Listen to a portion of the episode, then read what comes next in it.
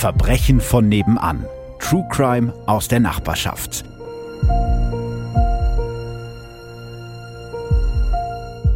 Herzlich willkommen zu Verbrechen von nebenan, Folge Nummer 4 der Maskenmörder von Bielefeld mit Ralf. Hallo. Und mit mir, ich bin Philipp. Hi zusammen. Erstmal vielen, vielen Dank auch äh, von Ralfs Stelle, glaube ich. Ja, auch von mir. Weil äh, ihr habt uns ganz viel geschrieben, wir haben ganz viel Feedback bekommen auf unserer Instagram-Seite, auf unserer Facebook-Seite, auch für die Sonderfolge, die es jetzt gab zum Thema Lüchte.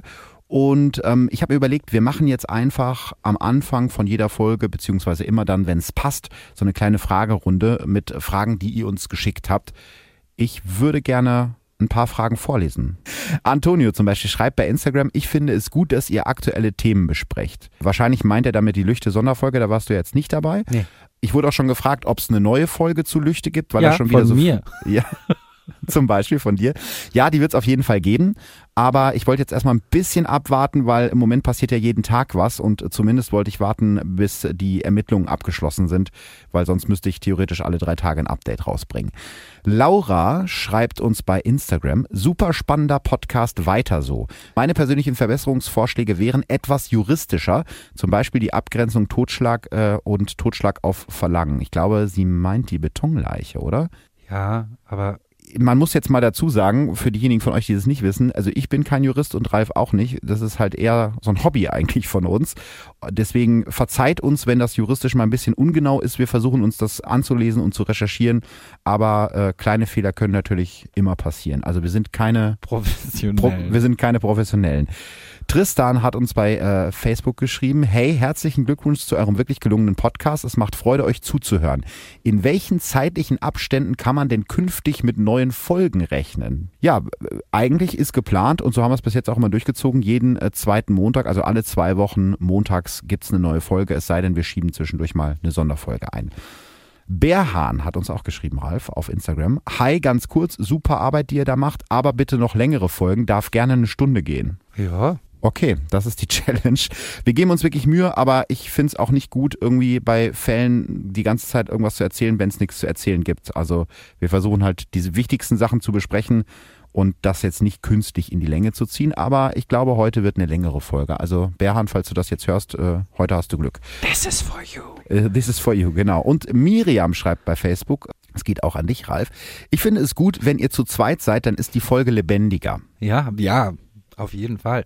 Tatsächlich ist das auch der Plan. Also falls ihr euch fragt, warum äh, Ralf jetzt hier dabei sitzt, Einerseits natürlich, weil er einfach gerne in meiner Nähe ist. Ähm und eigentlich auch, weil äh, Ralf ist so ein bisschen der Zuhörer. Also ich habe ja die meisten Fälle recherchiert und Ralf nimmt so ein bisschen die Rolle des Zuhörers ein, so ist zumindest der Plan und stellt äh, hoffentlich die Fragen, die ihr euch auch stellt, wenn ihr das hört. Und dann noch eine zum Ende, wir wollen es auch nicht übertreiben. Jay hat uns bei Instagram geschrieben, hab mich mega gefreut, als ich die Benachrichtigung bekommen habe und sofort den Film unterbrochen, den ich gerade gucke. Die Podcasts machen süchtig. Also, vielen, vielen Dank für die netten, netten Kommentare. Dankeschön. Und äh, jetzt haben wir auch genug drumherum gequatscht. Wir fangen jetzt mal direkt an mit unserem Fall heute, nämlich dem Maskenmörder von Bielefeld. Da müssen wir äh, vielleicht vorher noch kurz was sagen. Ich habe tatsächlich zu diesem Fall Post von einem Anwalt bekommen, der offenbar nicht wollte, dass ich über dieses Verbrechen berichte. Ich wollte diesen Fall aber trotzdem gerne mit euch teilen. Deswegen habe ich äh, in weiser Voraussicht ähm, alle Namen und Straßennamen geändert, also die Namen des äh, Täters und des Opfers. Der Fall selber bleibt natürlich zu 100 Prozent echt. Also wundert euch nicht darüber. Der Fall heute erscheint auf den ersten Blick relativ einfach, aber ich finde, gerade das macht ihn so unglaublich schrecklich. Es ist der 29. März 2012, ein Donnerstag. Der 18-jährige Timo B. ist alleine zu Hause. Seine alleinerziehende Mutter und seine Schwester sind im Urlaub. Er ist daheim geblieben, weil er nach Knieproblemen krankgeschrieben ist. Es ist das erste Mal, dass Timo für einige Tage alleine zu Hause in der Dachgeschosswohnung in der Lübecker Straße in Bielefeld-Jöllenbeck ist. Aktuell absolviert er seinen Bundesfreiwilligendienst. Er will sich als Rettungssanitäter beim Arbeiter-Samariter-Bund ausbilden lassen, doch er hat gerade eine Absage bekommen. Das frustriert ihn. Er schaut sich den Horrorfilm Saw auf DVD an. Den Film hat er aus der Sammlung seiner Mutter. Was dann mit Timo passiert, kann bis heute niemand erklären oder auch nur verstehen. Er steht auf und zieht sich eine Latexmaske über das Gesicht. Die Maske Justin der Serienkiller bekommt man für rund 30 Euro im Internet. Ich zitiere mal die Beschreibung aus dem Netz. Die realistisch ausgearbeiteten Schnittwunden in Quadratform sind schaurig schön und garantieren viele Blicke auf jeder Halloween-Party. Wenn ihr euch äh, die Maske anschauen wollt, habe ich ein Foto von der Maske aus dem Prozess auf unsere Instagram- und unsere Facebook-Seite gestellt. Nachdem er die Horrormaske aufgesetzt hat, streift Timo B. sich Latexhandschuhe über, dann geht er in die Küche und greift sich ein mehr als 23 Zentimeter langes Küchenmesser aus der Schublade. Mit dem Messer in der Hand steigt Timo langsam die Treppenstufen herunter zur Wohnung der Vermieterin der Familie, die im selben Haus wohnt. Er klingelt. Wie viele Parteien wohnen im Haus? Soweit ich das recherchiert habe, wohnen nur die beiden Parteien, also Timo, Timos Familie, also seine Mutter, seine Schwester und er und die Vermieterin im Haus. Mhm. Die 82-jährige Margot K. öffnet die Tür. Eigentlich gilt die Witwe als scheu, würde keinem Fremden abends die Tür öffnen. Doch sie kennt Timo seit Jahren. Er ist der Sohn ihrer Mieterin, lebt mit ihr im selben Haus. Das heißt, die wohnen da schon länger? Mm, Ja, ich habe irgendwo im Internet gefunden, dass die da eingezogen sind, als Timo irgendwie so neun Jahre alt war. Das heißt im Prinzip Okay, also eigentlich er, ist der mit der aufgewachsen. eigentlich ist er mit der Mhm. aufgewachsen, genau. Laut Staatsanwaltschaft handelt Timo in diesem Moment ohne zu zögern und mit absolutem Vernichtungswillen. Mehr als 40 Mal sticht er auf die alte Dame ein, die sich heftig gegen den fast 60 Jahre jüngeren Mann wehrt. Das beweisen die zahlreichen Stich- und Schnittverletzungen an ihren Armen und Händen. Immer wieder sticht Timo B. zu, reißt mit dem Messer die linke Brusthöhle von Margot K. auf, verletzt ihren Herzbeutel, sticht bis in die Bauchhöhle. Wenige Minuten später ist die alte Dame tot. Um 21.30 Uhr ruft Timo B. die Feuerwehr. Kommen Sie schnell, meine Nachbarin liegt blutend in ihrer Wohnung. Als die Polizei eintrifft, bietet sich ihnen ein grausames Bild. Margot K. liegt auf dem Boden direkt an ihrer Wohnungstür, übersät von Messerstichen, überall ist Blut.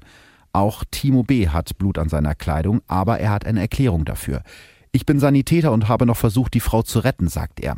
Okay. Den Ermittlern wird relativ schnell klar, dass an seiner Geschichte irgendetwas nicht stimmen kann. Timo B. war zum Zeitpunkt der Tat neben dem Opfer die einzige Person im Haus und die Haustür war abgeschlossen. Also das heißt, er behauptet jetzt die ganze Zeit, er war das nicht. Das war jemand anders, er hat sie so gefunden.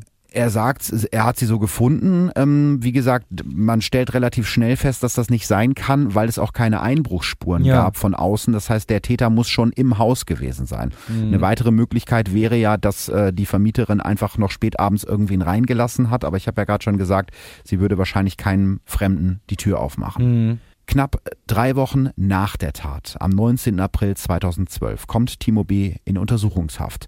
Laut den Ermittlern war er bei seiner Festnahme ungeheuer ruhig und emotionslos. Einen Tag später durchsuchen die Ermittler die Wohnung von Timo B. und seiner Mutter ein zweites Mal. Bei der ersten Wohnungsdurchsuchung hatten die Beamten wegen eines Missverständnisses die Küche ausgelassen. Das, Das- was heißt das? Ja, was da genau passiert ist, konnte ich nicht nachhalten, aber es war offenbar so, dass die, die man teilt sich ja auf, wenn man eine Wohnungsdurchsuchung Ja. macht und dann hatte wahrscheinlich Ach, ein okay. Ermittler gedacht, so die, die Küche hat schon der Kollege Ja, durchsucht okay, und der verstanden. Kollege hat auch gedacht, äh, ja, das hat der andere Kollege gemacht. Mhm. Das äh, holen sie aber jetzt nach und finden auch tatsächlich was. Und der Timo war aber in der Zeit die ganze Zeit in Untersuchungshaft. Das heißt, er, was auch immer da jetzt gewesen Nee, nee, nee, der ist erst drei Wochen nach der Tat in Untersuchungshaft gekommen. Also das heißt, er hätte theoretisch eigentlich. Er hätte Zeit gehabt, um eventuelle Beweisstücke verschwinden zu lassen. Okay, aber sie haben was gefunden. Sie haben was gefunden, Mhm. ganz genau. In einer Küchenschublade finden Sie ein Messer, 23 Zentimeter lang. An der Klinge und am Griff kleben noch Reste vom Blut von Margot K. Reste heißt jetzt aber nicht, das war noch blutverschmiert. Also nee, das ist schon abgewischt worden, aber man kann Na ja klar, ne, mit Luminol oder so, glaub ich. Richtig, man kann äh, Blutreste, auch wenn sie ganz klein sind, noch äh, sichtbar machen. Außerdem finden die Ermittler in einem Pappkarton im Zimmer von Timo B. eine Horrormaske aus Latex. Auch auf ihr sind Blutspritzer. Am 15. Mai, also knapp einen Monat später, präsentiert die Staatsanwaltschaft die Beweise gegen Timo B. Für sie ist klar, sie haben den Maskenmörder von Bielefeld gefunden. Also es geht jetzt vor allem um das Messer und um diese Maske. Im Herbst 2012 beginnt am Landgericht Bielefeld der Prozess gegen den mittlerweile 19-Jährigen. Timo B. streitet alles ab, auch wenn ihn verschiedene Gutachter belasten. was heißt Gutachter? Also, was haben die begutachtet? Sie haben unter anderem ihm begutachtet als auch die Blutspuren, da äh, komme ich jetzt zu. Ähm, so finden die Ermittler an der Horrormaske nicht nur Blut von Margot K., also von außen, sondern an der Innenseite der Maske auch Speichelspuren von Timo B. Er hat die Maske also definitiv getragen. Timo B. versucht das im Prozess damit zu erklären, dass er am Tatabend für die Polizei nur seinen Ausweis aus seinem Zimmer holen wollte und dabei mit seiner blutigen Kleidung wohl die Maske berührt hat. Okay. Klingt ein bisschen ausgedacht, oder? Ja, vor allem klingt es sehr weit hergeholt, sich darüber Gedanken zu machen, wie das hätte passieren können. Ja, das stimmt. Vor Gericht erzählt Timo B. seine Version der Geschichte. Er sei durch einen Schrei wach geworden und deshalb eine Etage tiefer zur Wohnung von Margot K. gegangen. Dort habe er die Frau durch die offene Wohnungstür blutüberströmt liegen sehen, den Notarzt verständigt und noch erfolglos versucht, sie wiederzubeleben. Daher standen auch die Blutspuren an seinen Schuhen und seiner Kleidung. Er hat das im Prozess wirklich sehr seltsam erzählt, möchte ich mal sagen, weil er ist runtergegangen, hat äh, die Frau da liegen sehen, ist dann erst nochmal nach oben gelaufen, um sich Handschuhe zu holen. Er hat den Schrei gehört, er ist runter, er hat es gesehen, er ist wieder hoch, hat Handschuhe geholt, er ist wieder runter, hat versucht, sie wiederzubeleben. Ja, hat zwischendurch dann Wann versucht. hat er denn die Polizei bzw. den Notarzt er hat äh, angeblich mehrfach versucht, den zu anzurufen, das hat aber irgendwie Also nicht sobald geklappt. er sie gefunden hat, hat er angefangen.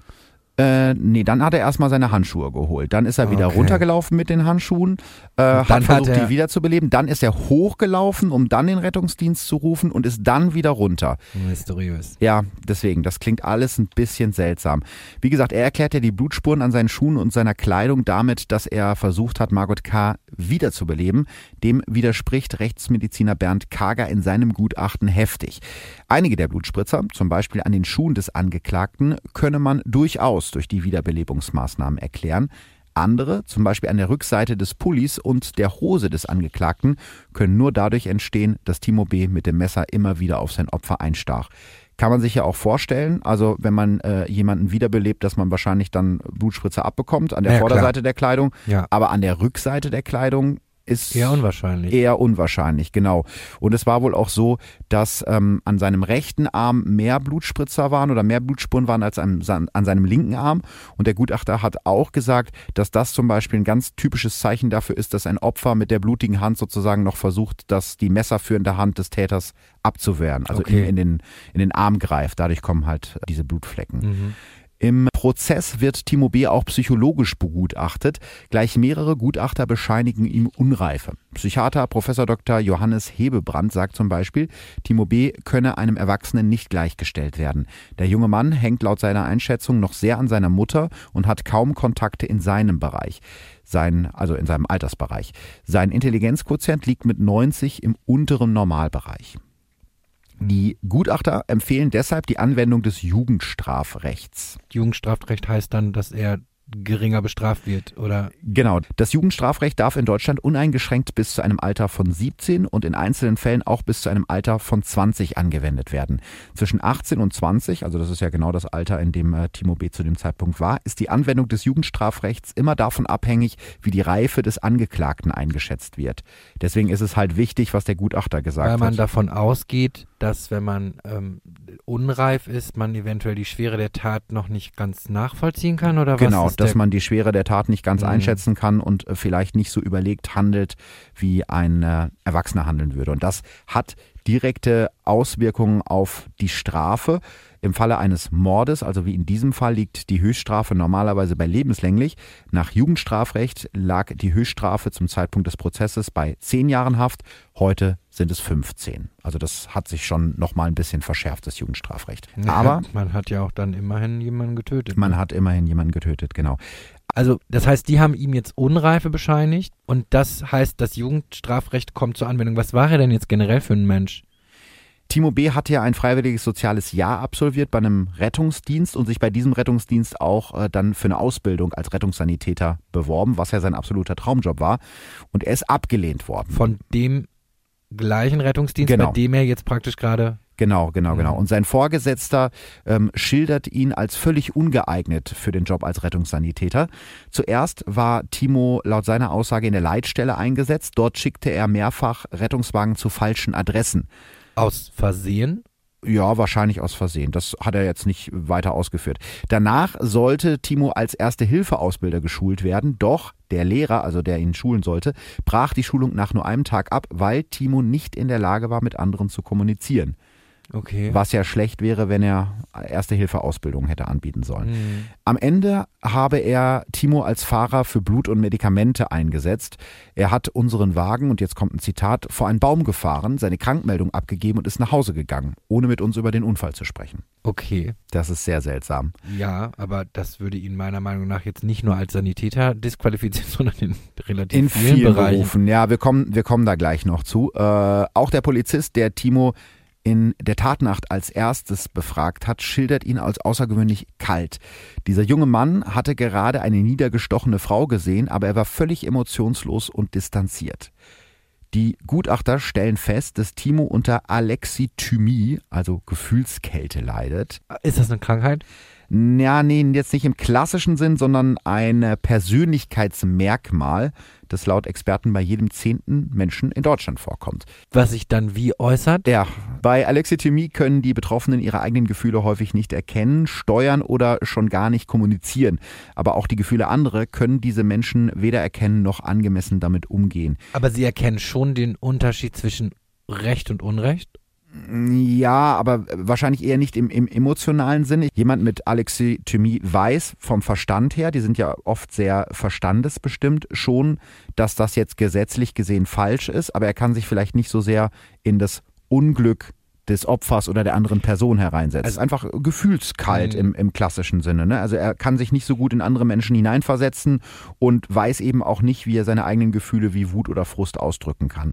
Ich habe dazu was gefunden von dem österreichischen Psychologen Werner Stangl, der schreibt, Alexithymie ist dann ein Risikofaktor, wenn belastende Lebensereignisse hinzukommen, in denen ein kompetenter Umgang mit Gefühlen nötig ist. Ja, wie zum Beispiel eine Absage bei einer Ausbildung. Ja, das wäre zumindest ein Erklärungsansatz. Ähm, trotzdem stellen die Gutachter fest, dass Timo B. voll schuldfähig ist. Es gibt da übrigens noch so ein, so ein Detail, was ich ziemlich mysteriös finde, was aber im Prozess auch nicht aufgeklärt wurde. In den Wochen vor ihrem Tod hatte Margot K. sechsmal jeweils 500 Euro abgehoben von ihrem Konto, was sie vorher nie getan haben soll. Ihre Verwandten können sich das nicht erklären und auch Timo B. streitet ab, etwas davon zu wissen. Aber das Geld ist nirgendwo aufgetaucht. Das Geld ist nirgendwo wieder aufgetaucht. Also keine Okay. Ahnung. ja gut. Hat es was damit zu tun? Hat es nichts damit zu tun? Wir wissen es nicht.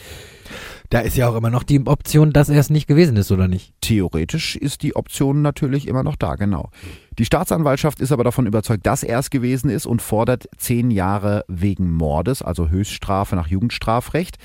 Als Mordmerkmale führt der Staatsanwalt Mordlust und Grausamkeit an. Mhm. Laura hatte sich ja zum Beispiel gewünscht, dass wir ein bisschen juristischer werden. Ich äh, probiere das jetzt mal. Einen Mord unterscheidet man im deutschen Strafgesetz zum Beispiel vom Totschlag unter anderem äh, durch die Mordmerkmale. Die sind alle in Paragraph 211 StGB aufgeführt. Die Staatsanwaltschaft hat ja in diesem Fall von Mordlust und von Grausamkeit äh, gesprochen. Ich will da jetzt nicht so einen riesen Bohai drum machen. Ich würde nur gern die beiden kurz aufführen.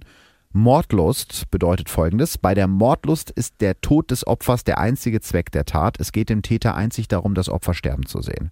Gut, wenn man jetzt mal diese komischen Abhebungen vom Konto äh, außen vor lässt, ist es ja tatsächlich so, es wurde nichts gestohlen, es gab keine Einbruchsspuren. Da Offensichtlich. ist jemand gekommen und hat die niedergestochen und getötet ohne ersichtlichen Grund. Wenn man davon ausgeht, dass äh, Timo B. der Täter ist, was ja die Staatsanwaltschaft tut, dann haben sie kein Motiv. Da müssen sie eigentlich von Mordlust ausgehen, Ja. weil er hat, es gab kein, kein sexuelles Motiv, äh, er hat kein Geld mitgenommen. Wahrscheinlich, wenn er sie getötet hat, hat er sie nur getötet, um sie zu töten.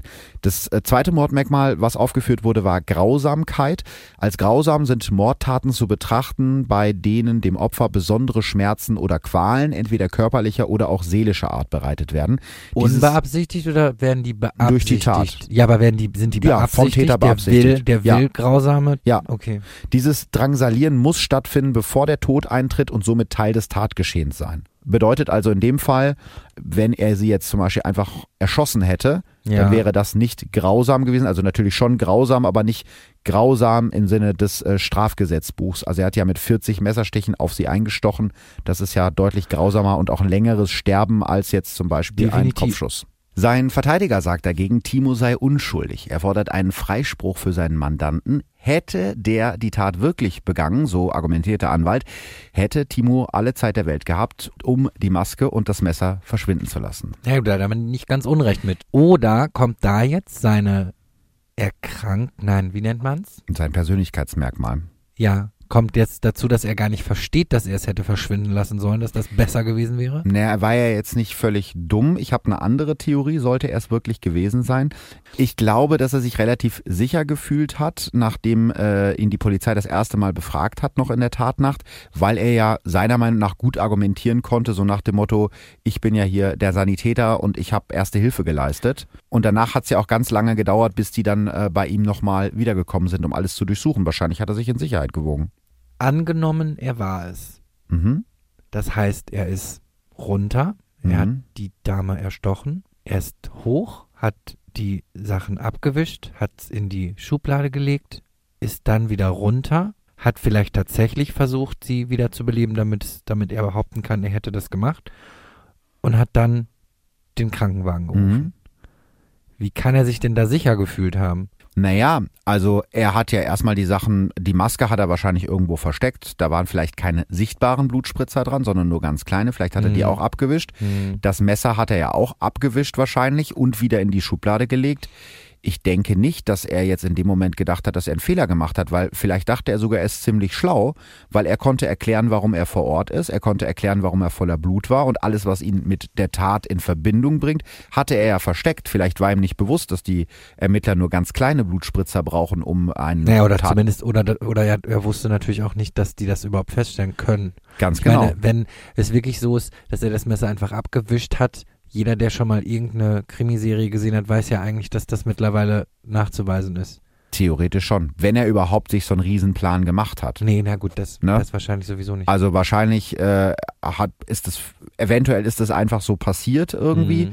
und dann waren die Ermittler bei ihm, haben ihn befragt und haben ihn im Prinzip in der Nacht laufen lassen und sind wieder gefahren und wahrscheinlich hat er in dem Moment gedacht, oh, ja, bin ich jetzt damit durchgekommen. Ja, wäre gut, ja eine stimmt. Vor allem die Möglichkeit. Küche wurde nicht durchsucht, es wurde Wurde- nicht genau. gefunden. Ja, okay. Also wahrscheinlich hat er gedacht, er braucht das Messer jetzt nicht mehr verschwinden lassen, weil dann wäre es ja vielleicht auch seiner Mutter aufgefallen, dass auf einmal ein Messer fehlt. Das Mhm. wäre ja auch verdächtig gewesen. Ja. Am Ende folgt das Gericht allerdings der Staatsanwaltschaft und verurteilt Timo B. am 7. November 2012 wegen Mordes zur Höchststrafe von zehn Jahren Haft. Richter Christoph Meiring sagt bei der Urteilsverkündung, es ist ein ganz abscheuliches, grausames Geschehen und spricht von einem ungehemmten Blutrausch. Zwar hat Timo B. vor Gericht die ganze Zeit seine Unschuld beteuert, doch alle Indizien sprechen gegen ihn, so der Richter. Das Urteil lässt Timo B. zumindest nach außen völlig kalt. Er nimmt es ohne sichtbare Gefühlsregung hin. Also es war ein reiner Indizienprozess. Es gab keine direkten Beweise, die Timo B. mit dem Tod seiner Vermieterin in Verbindung gebracht haben. Timo B. verbüßt seine Haft in der JVA Herford. Dort macht er eine Ausbildung zum Schlosser und beantragt 2016 nach einem Drittel seiner Haftzeit seine vorzeitige Entlassung. Das Gericht lehnt das ab. Timo B. sitzt weiterhin in Haft. Warum lehnen die das ab? Ja, das ist ganz interessant. Die Richterin hat in ihrer Begründung geschrieben, Timo leugne die Tat weiterhin und verweigere deshalb jede Therapie, um die Ursachen der Tat aufzuarbeiten. Das ist aber, das finde ich jetzt irgendwie hart, wenn Wenn er es wirklich nicht war. wenn man sich tatsächlich jetzt dem Gedankenspiel hingibt, was, wenn er es nicht Ja. war, dann wird er dafür bestraft, in Genau. Anführungszeichen, dass er weiterhin behauptet, unschuldig zu sein. Ja, theoretisch, wenn er es jetzt nicht gewesen wäre, dann müsste er nur So ja, tun, als so gewesen? wäre es gewesen, um dann früher aus der Haft rauszukommen. Genau. Das hängt damit zusammen, äh, dass das deutsche Justizsystem ja auf Wiedereingliederung der Verbrecher in die Gesellschaft Was ja auch ausgelegt ist. erstmal ein Ja. vernünftiger Grundsatz ist. Ja. Also äh, so argumentiert im Prinzip auch sein, sein Anwalt, weil er sagt, gegen den Beschluss werde ich Beschwerde einlegen, dass jemand, der sich als unschuldig bezeichnet, nicht an einer Therapie zur Aufarbeitung der Tat teilnehmen möchte, ist doch klar. Also genau das, was du gerade gesagt hast, völlig nachvollziehbar. Auf der anderen Seite muss man eben auch sagen, dass sehr, sehr viele Indizien gegen ihn sprechen. Also wie sind die Blutspritzer an den Rücken von seiner Kleidung gekommen, wenn er es nicht war? Aber sagen wir mal, er Mhm. war's. Er wurde verurteilt. Er kann, an, wenn er es jetzt zugibt, nicht härter verurteilt werden. Nein, man darf nicht für dieselbe Tat in Deutschland zweimal verurteilt werden. So, also das heißt, er könnte jetzt auch nicht stärker bestraft werden. Nein, er hat eigentlich nichts zu verlieren, wenn er er es könnte war. es eigentlich zugeben. Richtig. Wenn er es gewesen wäre, könnte er es zugeben. Wenn er es natürlich nicht war, ist es ja nachvollziehbar, dass er es nicht zugeben will. Ja, natürlich. Und das, das finde ich dann irgendwie schwierig. Also hört man ja auch oft genug, dass Täter es, es jahrzehntelang nicht zugeben und dann plötzlich irgendwann doch. Aber ich finde das halt irgendwie seltsam. Also sitzt er nach wie vor im Gefängnis, voraussichtlich bis 2022. Das Gericht hat eben diese vorzeitige Entlassung abgelehnt. Timo B. sitzt weiterhin in Haft und er leugnet die Tat noch immer. Ja, krasser Fall. Was denkst du? Ja, grausamer Fall, weil es ist ja willkürlich, da war ja kein wirkliches Motiv vorhanden. Ich glaube, das macht es auch so schwer, das zu verstehen, ne? Weil warum wenn Hatte die eigentlich Angehörige, die Dame? Äh, entfernte Bestimmt, Verwandte, also sie hatte so. alleine gewohnt. Wir können davon ausgehen, dass der, dass der Mann schon tot war. Die hatten, glaube ich, früher ein gemeinsames Geschäft, wo die Frau auch gearbeitet hat, das in dem Haus auch drin war. Ja, Ja, mit sowas tue ich mich halt irgendwie Mhm. schwer, wenn man, wenn man, das ist ja so un, das ist ja nicht greifbar. Da kommt einfach jemand und, und macht das, weil er Lust dazu hat.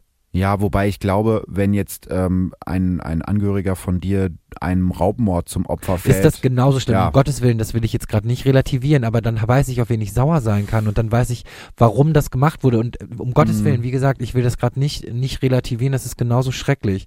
Aber ich finde es noch schrecklicher, wenn man nicht weiß, warum. ja, und wenn derjenige einfach schweigt, ne? Also das finde ich, glaube ich, noch schlimmer, dass dann ja praktisch die Hinterbliebenen mit noch mehr Leid zurückbleiben, weil es so willkürlich ist. Mich erinnert das aus den Erzählungen so ein bisschen an den aktuellen Prozess um diese vergifteten Pausenbrote in Schloss Mhm. Holte-Stukenbrock, den wir natürlich auch noch behandelt werden, wenn der Prozess erstmal abgeschlossen ist, weil der Angeklagte da eben auch einfach nichts sagt. Er Aber er behauptet nicht, dass er unschuldig ist. er sagt doch? gar nichts. Er sagt einfach nichts. gar Er darf er nichts. ja, ne? Ich glaube, das macht es extrem schwer, wenn du Angehöriger bist, wenn da noch nicht mal Ja. eine Entschuldigung kann man vielleicht gar nicht erwarten, aber zumindest eine Erklärung. Das war also Folge Nummer 4, der Maskenmörder von Bielefeld. Mehr Informationen zu dem Fall und zum Beispiel auch ein äh, Foto von dieser Horrormaske und von der Tatwaffe findet ihr auf unserem Instagram und auf unserem äh, Facebook-Profil Verbrechen von nebenan. Wir hören uns in zwei Wochen wieder. Dankeschön. Bis dann. Tschüss. Verbrechen von nebenan. True Crime aus der Nachbarschaft. Mehr Infos und Fotos zu unseren Fällen findet ihr auf unserer Facebook- und unserer Instagram-Seite.